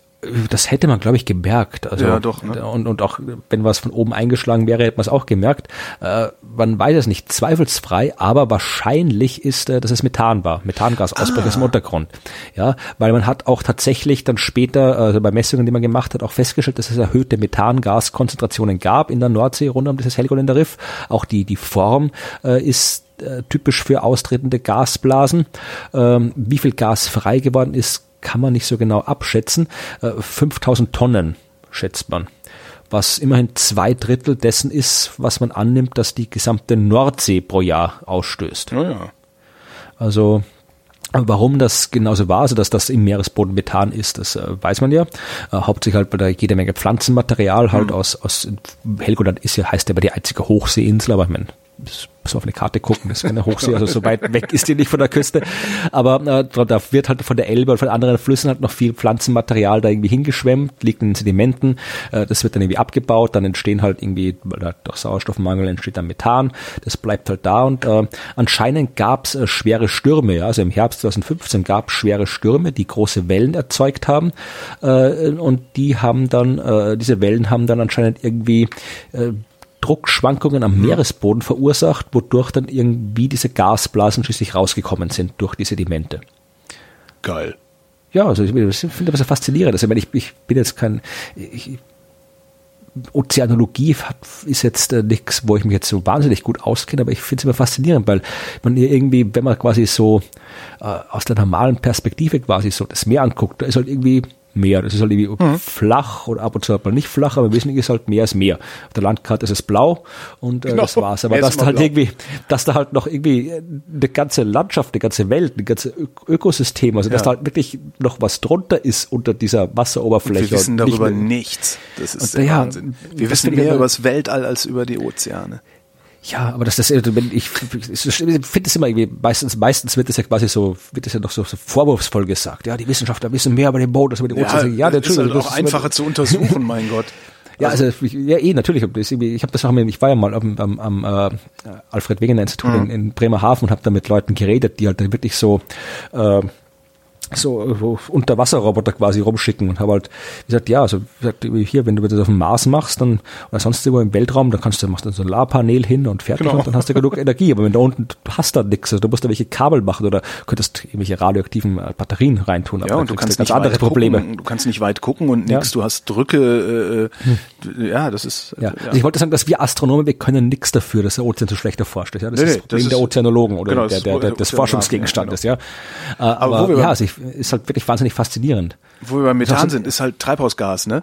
Ja, also in dem Fall haben sie gemeint, das ist Jetzt- jetzt, äh, entspricht 0,5 Prozent des gesamten Jahresausschusses. Bau der hier gerade goldene Moderationsbrücke. Ja, ja, und ich reiß sie ein. Also das das, ist ja Treibhausgas, ne? ja, So, ähm, was auch ein Treibhausgas ist, äh, CO2. Nein, äh, US-Wissenschaftler haben sich mal den Spaß gemacht, ähm, äh, mal ein paar Daten zusammenzusammeln. Und zwar auf den Daten let, äh, die letzten 50 Jahre Bruttoinlandsprodukt und CO2-Ausstoß pro Wirtschaftseinheit aller Staaten. Und haben darauf, darauf noch gemappt, ähm, Ansteigen der Weltbevölkerung bis 2100 auf 11 Milliarden Menschen.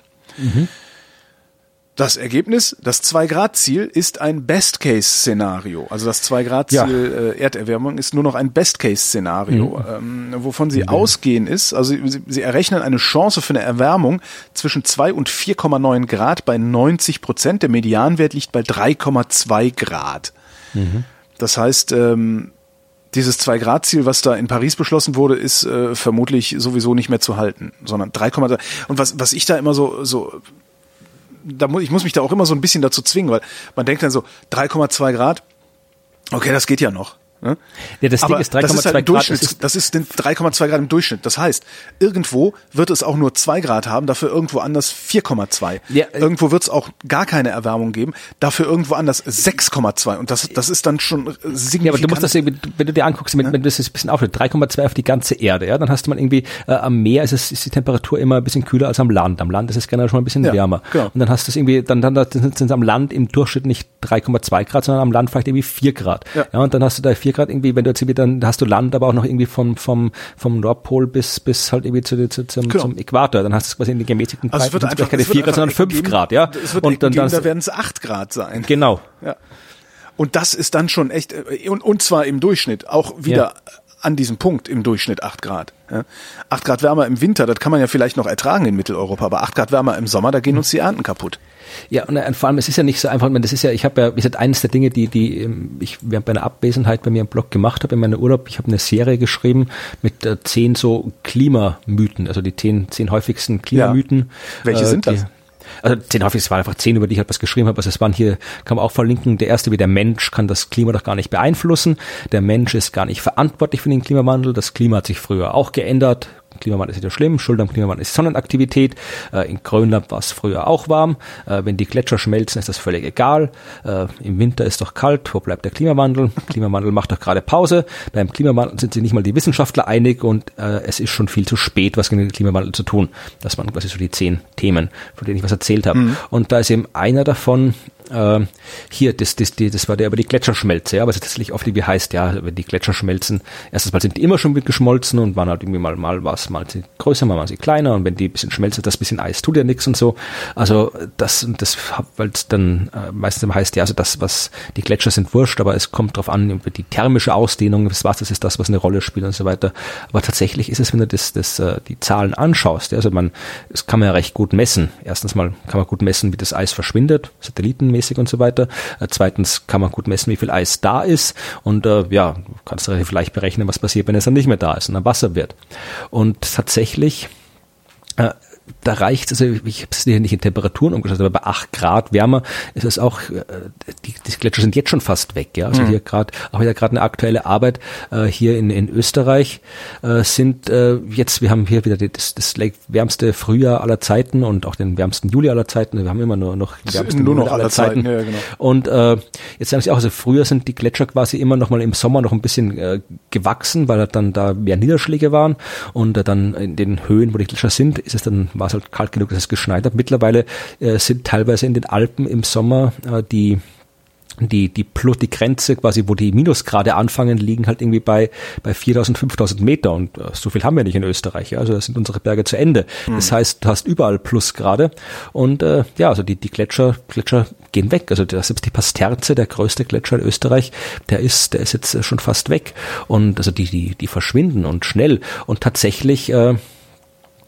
ist dann halt irgendwie auch schon, schon wenn der Meeresspiegel, jetzt hier, ist das eine hier, äh, zwischen 93 und 2010 ja. ist der Meeresspiegel um drei Millimeter gewachsen. Mhm. Das ist noch nicht so dramatisch, klingt nicht so dramatisch, ja. Ich meine, da haben die Gletscher selbst äh, nur 0,8 Millimeter ausgemacht. Aber wenn es also weitergeht, wir haben halt hier bis bis äh, 2050 sind wir dann bei äh, bei äh, 32 Zentimeter Anstieg.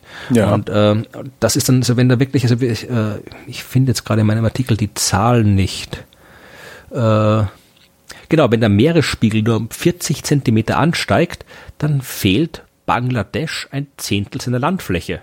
Ja, und wahrscheinlich nicht Landfläche wohnen, ja, das ist halt ein Beispiel, weil Bangladesch ja. ist wirklich einerseits halt wirklich extrem flach, nah am Meer und extrem stark bevölkert. Mhm. Also 40 Zentimeter heißt 10 Millionen Menschen in Bangladesch haben kein Land mehr. Also ja. müssen irgendwo hin. Und anderswo auch natürlich, ja.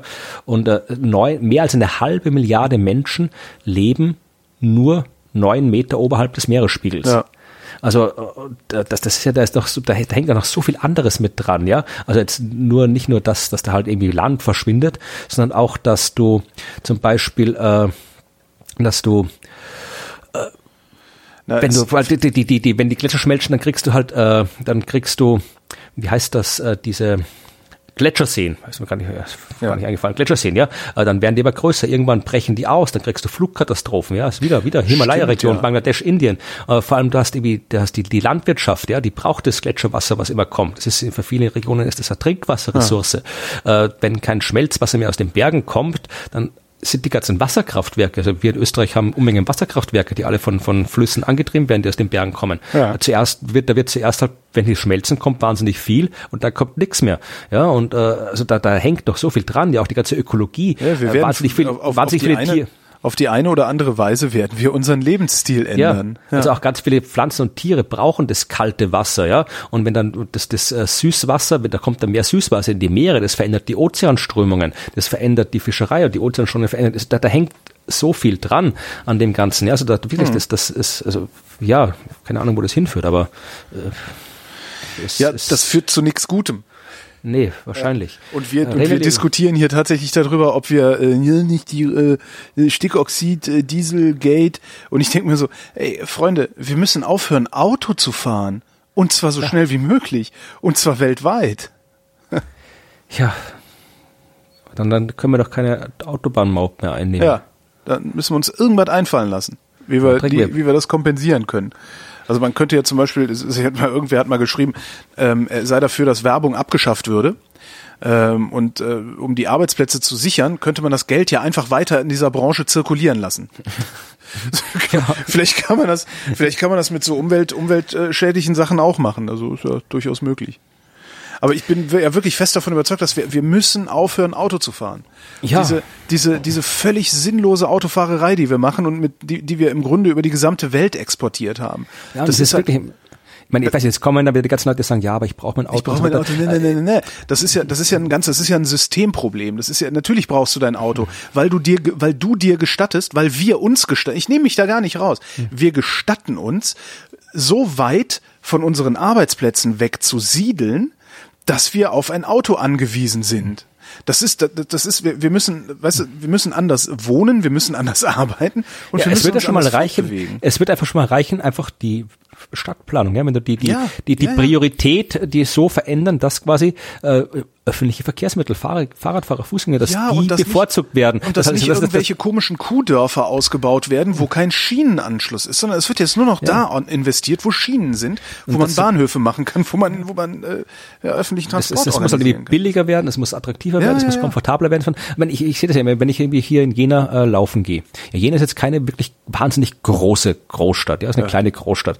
Äh, da kommst du nicht, das fährt, du kommst eigentlich selbst vom, vom letzten Ende, wenn du jetzt nicht wirklich auf diesen, diesen zersiedelten Dörfern ganz am Arsch der Welt wohnst, mhm. äh, selbst da fährt ein Autobus aber halt nicht so oft. Aber selbst wenn du jetzt im normalen Stadtgebiet am letzten Ende hier irgendwo hinten in Lobe der Ost oder sowas wohnst, fährt alle zehn Minuten eine Bahn. Die ja. braucht äh, 15 Minuten ins Stadtzentrum. Also da, da kann man eigentlich wunderbar öffentlich fahren. Man kann auch wunderbar mit dem Fahrrad fahren. Aber trotzdem, ist, wenn ich da laufen gehe, von meinem Haus aus, bis ich da irgendwie im Wald bin, muss ich eine stark befahrene Straße überqueren. Mhm. Das ist halt dann meistens immer nervig. Also dann läufst du und dann musst du wieder anhalten. Also ich, wenn ich mal laufe, dann bleibe ich ungern wieder stehen, bevor es zu Ende ist. Also das meine ich vom Kenne ich, habe ich beim Fahrradfahren, so, ja. Ja. Und äh, ich da, da muss ich dann mit der Ampel stehen bleiben und dann gucke ich halt so, und dann sehe ich die da, meistens laufe ich halt dann wie morgens, wo dann gerade irgendwie hier der, der Morgenpendelverkehr ist, und da kommt eine Wagenkolonne nur Autos mit jener Kennzeichen und immer eine, maximal mal zwei Personen drin. Ja. Wo ich auch denke, hier, das ist das und, und die Leute brauchen das Auto alle nicht. Also wenn vielleicht keiner dabei ist, der halt irgendwie, weiß nicht, gerade nicht laufen kann oder sonst irgendwas, ja. Aber, aber das ist halt, ja, ja, das ist aber das ja, wir Problem, haben uns, wir haben uns einfach zu sehr dran gewöhnt. Äh, ich kann also, ich verstehe das auch. Also das ist jetzt nicht so, ne, aber, aber was mich, was mich so, so wahnsinnig macht daran ist, dass alle, ich äh, spitze zu, dass alle immer so tun, als sei das alternativlos. Das ist es nicht. Äh? Nee, überhaupt nicht. Das ist, wenn mir einer sagt, ja, ich, ich muss ja das Auto benutzen, weil ich wohne ja so und so weit von meinem Arbeitsplatz entfernt. Da kannst du halt auch genauso sagen, ja, dann zieh halt um. Dass man, dass wir, dass wir natürlich, dass es nicht reicht, einfach nur die Autos abzuschaffen, das ist völlig klar. Wir müssen ja. unser gesamtes Leben überdenken. Aber das werden wir wahrscheinlich nicht mehr erleben, dass das, dass das passiert. Es sei denn, äh, äh es gibt tatsächlich so ein ja, so ein Tipping Point, wo äh, tatsächlich das Klima kippt und wir gezwungen sind, irgendwas zu ja, tun. So, so Mad Max-mäßig dann. Ja. Mad, genau. nee. Reden wir lieber über das Bier. Reden wir über das Bier. Ich habe auch eine schöne Geschichte, also über Bier rede ich ja besonders gerne und da gibt es auch viele, viele, viele Astronomie. Äh, wieder äh, unerwartete Werbegelegenheiten. Am 15. August halte ich einen Vortrag in Hamburg mhm. äh, im Rahmen Skeptik ist eine Pub und erzähle dort über äh, die Wissenschaft, ähm, die, die im Bier steckt, also die Astronomie, die im Bier steckt. Ja. Äh, also 15. Äh, Oktober im Zentro Soziale 1930 Eintritt frei. Kommt vorbei, liebe Hamburgerinnen und Hamburger. Äh, da gibt's Bier. Und was es noch im Bier gibt, ist äh, nicht nur die Wissenschaft, von der ich dort erzählen werde, sondern tatsächlich auch wissenschaftliche Entdeckungen. Äh, das waren hier eine Brauerei in Seattle. Mhm. Ja, und die äh, Brauerei namens äh, Epic Ales, glaube ich, hieß das, genau, Epic Ales. Und kenne ich nicht, aber die oh. brauen halt jede Menge so seltsame Biere, neue Biere, Kraftbiere. Eins heißt Old Warehouse und das ist ein wildes Bier mit Wildhefen, ja, also so offene Fässer, mhm. wo halt einfach die, die Hefe, vergoren. genau, mhm. spontan vergoren, genau. Und das sind halt irgendwie waren Wissenschaftler von der Universität Washington, die haben halt die unterstützt ein bisschen wissenschaftlich, äh, weil es natürlich auch bei der, beim Bier, gerade bei, bei Wildhefen, bei Spontanvergärung auch auf die Art der Hefen ankommt, weil normalerweise hast du halt quasi für jedes Bier spezielle Hefen, untergärige Hefen, obergärige Hefen und so weiter. Äh, aber halt bei der Spontanvergärung hast du dann nämlich Hefen, die halt irgendwo in der Luft rumschwirren. Mhm. Und je nach Hefeart hast du halt dann auch unterschiedlichen Geschmack, der rauskommt. Und äh, die haben halt dann, diese Wissenschaftler haben halt diese Hefen untersucht und haben äh, tatsächlich äh, hier aus diesem äh, Old Warehouse Bier äh, Hefe, Hefepilze entnommen, untersucht, genetisch analysiert, äh, eben bekannte Hefen entdeckt, aber auch tatsächlich in diesem Bierbottich eine bisher komplett unbekannte Hefeart gefunden. Oh. Ja, Pikia Apotheker wurde die genannt, ja. äh, weil dieses, dieser Ausdruck anscheinend griechisch für Lagerhalle war. Und dann haben die Wissenschaftler probiert, nur mit dieser Hefe, ich meine, das, was sie gefunden haben, war da drin eine Mischung aus verschiedenen Hefen in diesem gebrauten Bier.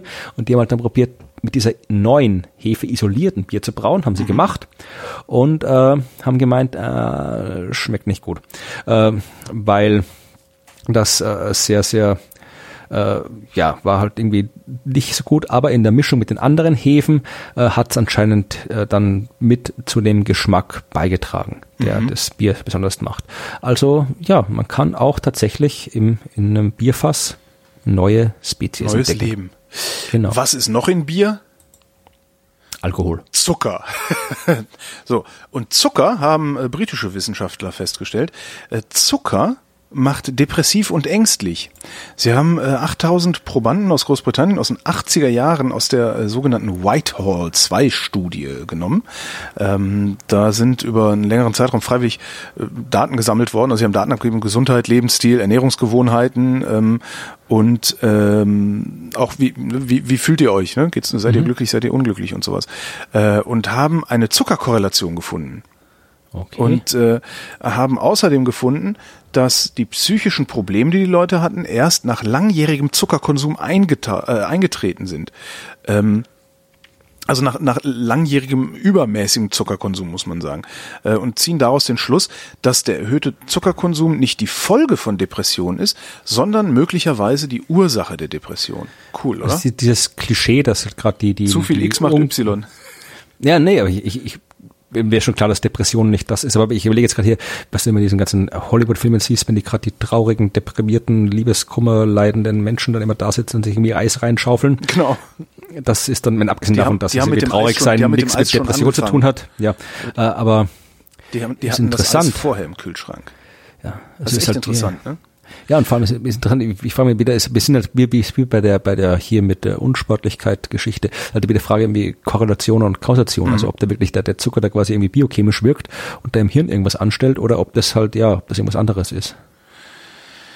Ja, ist die Frage. Müsste, müsste man halt mal ja, vernünftig untersuchen. Aber du hast halt immer das Problem, gerade bei solchen Sachen, wo es so Ernährungs- und Lebensgewohnheiten ist, du hast so unendlich viele Störvariablen, ja. die du, die du äh, in den Griff kriegen musst. Und das, ich stelle es mir sehr, sehr schwer vor. Ja. Weil vielleicht ja. haben die ja auch alle Margarine gegessen und haben es nicht aufgeschrieben, weißt du? Ich esse auch, ich esse auch Margarine. Ich Siehst du? ich esse Margarine. Ja. Und wer hat hier immer schlechte Laune? Ne? Ich nicht. Ähm, ich erzähle lieber was über, über, weißt du, was in Grönland passiert ist? Äh, da war es kalt. Nee, da war es warm. Da, ja, je nachdem, wie man es nimmt. Mhm. Nee, aber dort am 17. Juni diesen Jahres ist etwas passiert, wo man eigentlich erwarten würde, dass es in allen Nachrichten stattfindet. Dort gab es nämlich einen Tsunami oh. und zwar keinen kleinen. Eine Welle in, äh, in, im Karat Fjord im Dorf, äh, oh Gott, diese grönländischen Namen, äh, Nugatsiak. Mhm. Äh, eine Welle hat dieses Nugat. Dorf getroffen. Mhm. Äh, 100 Meter hoch. Wow! Ja, also das ist durchaus was, aber in dem Fall war es halt wie Grönland war und da nicht so viele Leute wohnen. Also hier äh, vier Personen wurden getötet, ja. sieben äh, leicht und zwei schwer verletzt. Ja, Elf Gebäude wurden beschädigt. Ja. Aber dann, dann äh, reicht das, das reicht, das, das sind noch nicht genug Betroffene, als dass man von einer Katastrophe sprechen würde. Ne? Ja, und vermutlich auch zu wenig Leute mit Handys und so weiter. Ja. Also obwohl es gibt Videos, ich habe hier auf den Zeitungsbericht ist ein, ein, Video verlinkt, aber wo du siehst, das ist ja nicht diese 100 Meter Welle, aber ähm, ein bisschen was. Also äh, man hat auch nicht genau gewusst, äh, was jetzt da die Auslöser war, weil sowas kommt ja nicht aus dem Nichts. Und zuerst dachte man, es wäre ein Erdbeben. Also es gab hier ein Erdbeben, der der Stärke 4. Äh, aber Reicht das? Ja, hat er zuerst nichts anderes gehabt, aber dann okay. gab's hier äh, tatsächlich hat man äh, Klingt das war so jetzt Hangrutschung oder so, ne? Ja, na, es war auch ein Hangrutsch, ja. Also man hat hier tatsächlich irgendwie einen Berg, äh, ich schaue gerade hier, äh, 28 Kilometer nördlich äh, von diesem, äh, von diesem, von, von Nugatsiak ist quasi hier ein äh, aus 100 Meter Höhe quasi so, so, ein kleiner Berg abgebrochen, mhm. die dann reingefallen sind, was eben auf der einen, dieser, auf der, der Seite des Fjords äh, quasi eine über 90 Meter hohe Welle verursacht hat und auf der anderen Seite des Fjords, also sechs Kilometer äh, später äh, weiter hinten, war sie dann 50 Meter hoch und äh, mhm. 30 Kilometer weiter weg war sie dann nochmal 10 äh, Meter hoch. Also äh, das ist dann schon schon äh, ordentlich äh, was was äh, passiert und äh, das war tatsächlich äh, äh ja, also wie gesagt, äh, wenn es irgendwo passiert wäre, wo mehr los gewesen wäre, dann so eine 100 Meter hohe Melle schon. Das und was, was, was ich hier dann, ich habe den in dem Artikel dieser, äh, dieser, ich habe den, ich habe mich zu Namen noch nicht so beschäftigt, aber in dem Artikel steht noch drin, es ist im Jahr 1958 in Alaska, da ist auch, da gab es zuerst ein Erdbeben und dann dadurch ausgelösten Erdrutsch, mhm. auch eine Bucht, äh, in einer kleinen und flachen Bucht. Ja, also wenn die kleine und flach ist, dann wird halt noch viel mehr Wasser verdrängt. Ja. Da gab es eine 500 Meter hohe Flutwelle. Wo man auch denkt, das ist Alter. ja irgendwie hier, ja. Da, was, was ist denn 500 Meter hoch? Ja, ein halber Kilometer. Also ich überlege gerade, wie, wie hoch ist denn so der Kölner Dom? 180? Keine 500, wie, wie hoch Keine 500 Meter. Ich gucke das jetzt mal nach. Also das ist so 500. Aber das war halt auch hier in Alaska, da war halt auch nicht wirklich äh, viel, viel, äh, viel los. Also der Kölner Aber, Dom, der Kölner Dom ist 150 Meter hoch. Stell dir das mal vor, eine 500 Meter hohe Welle, das ist Wahnsinn. Ja. Wahnsinn, Wahnsinn, Wahnsinn.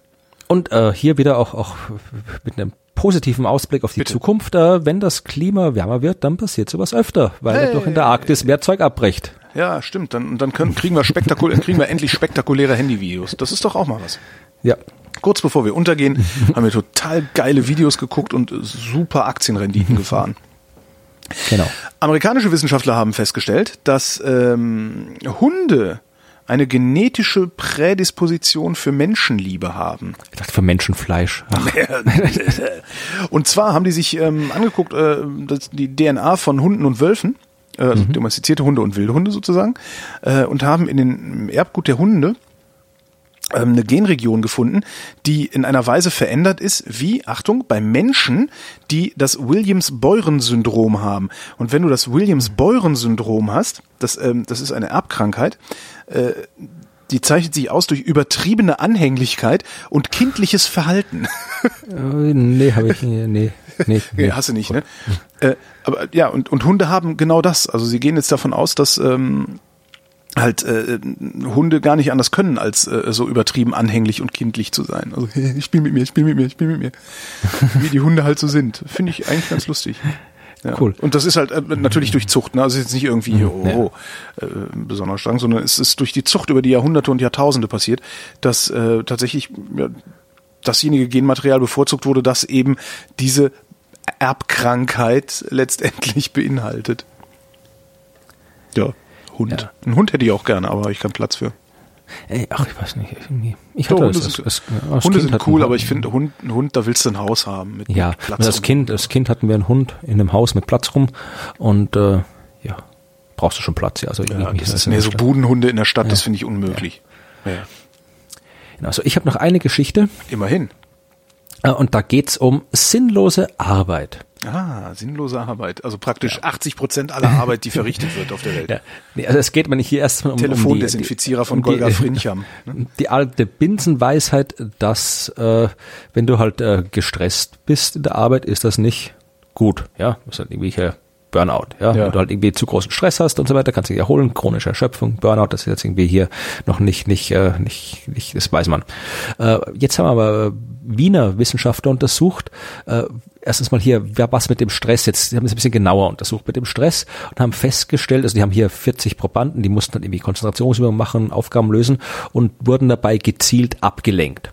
Und dann hat man alle möglichen Bioparameter gemessen und äh, festgestellt, äh, dass äh, wenn, also erstmal wieder halt die Binsenweisheit, äh, wenn sie wahnsinnig gestresst waren, dann waren sie nicht mehr so leistungsfähig. Mhm. Aber was sie gesehen haben hier ist, dass, äh, dass sie hier äh, tatsächlich äh, es ist auch wieder wie beim Spitzensport ist, ja, also dass du nicht äh, weil man sagt ja oft hier, du musst wirklich quasi so unter, unter Strom stehen, dass du wirklich wand, dass halt wie akt, möglichst aktiv sein kannst und so weiter. Mhm. Äh, du musst halt wirklich irgendwie richtig, richtig reinsteigern, dass halt quasi ein gewisser Stresslevel quasi dich, dich erst motiviert oder zu arbeiten. Aber dem gesagt hier, es kommt nicht so sehr drauf an, dass du quasi, quasi hier maximal äh, aktiviert bist, weil das eben dich fertig macht, sondern dass du quasi hier so, so im, im, im, im, in the zone nennen die es dort quasi mhm. bist, also in so einem, so einem äh, optimalen Bereich bist.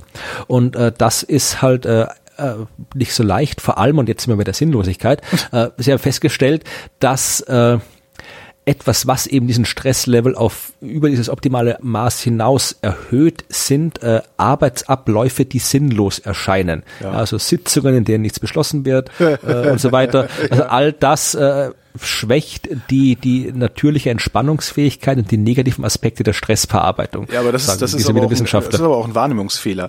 Also die, die meisten Menschen, ich habe ich, ich hab ja auch jahrelang in Sitzungen, ich habe ich, wahrscheinlich habe ich ein Jahr meines Lebens in Sitzungen verbracht, die vollkommen so unsinnig waren.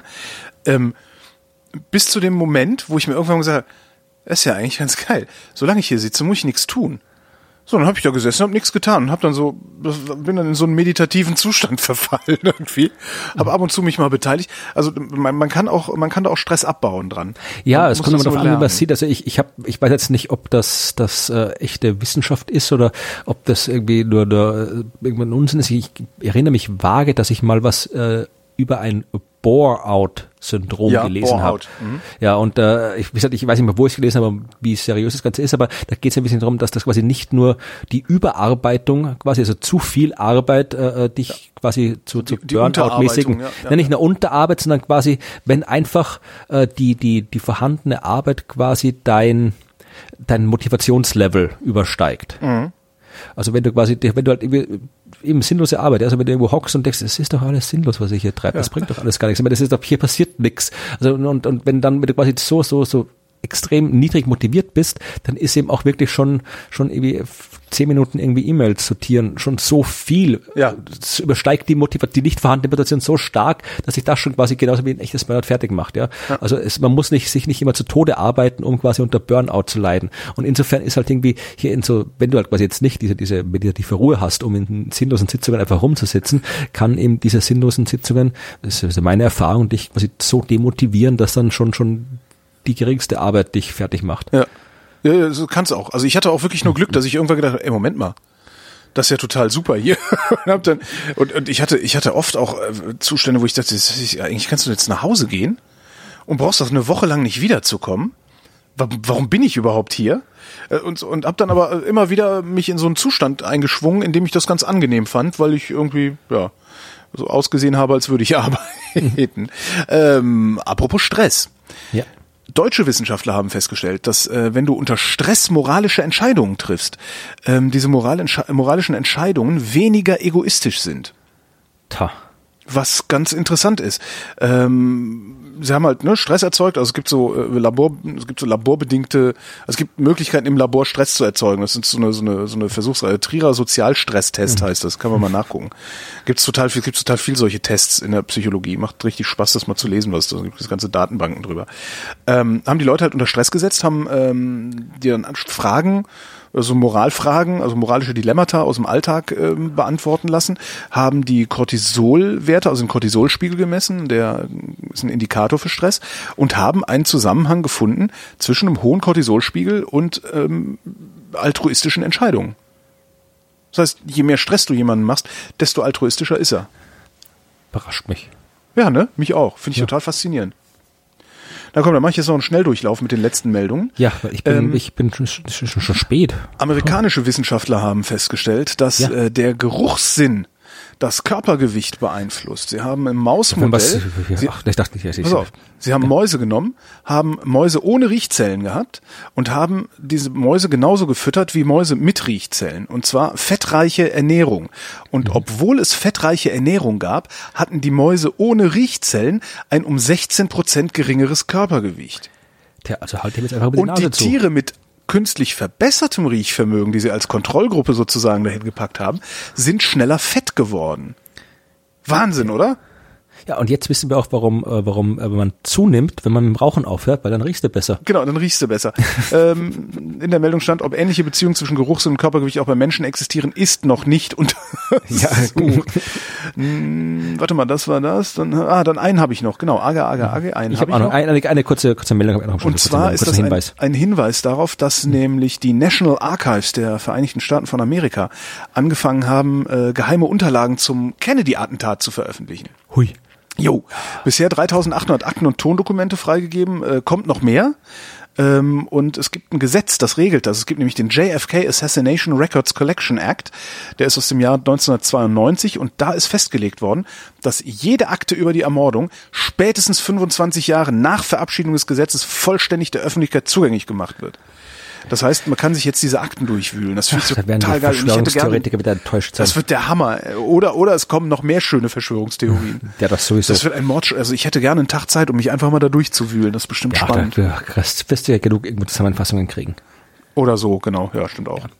Fass mir das mal jetzt, zusammen, bitte. Ja. Bevor es besser zum Schluss geht, ich weise noch einmal darauf hin, hier, äh, es gibt wieder den, den Blogschreibwettbewerb, der schon viermal stattfand ja. und bei dem gern alle wieder teilnehmen dürfen, wo ich wieder aufrufe zum Teilnehmen.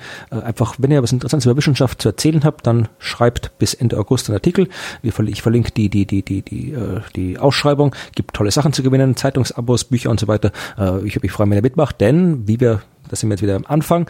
Äh, es ist wichtig, über Wissenschaft Bescheid zu wissen, damit man nicht auf den ganzen Unsinn reinfällt, der überall erzählt wird.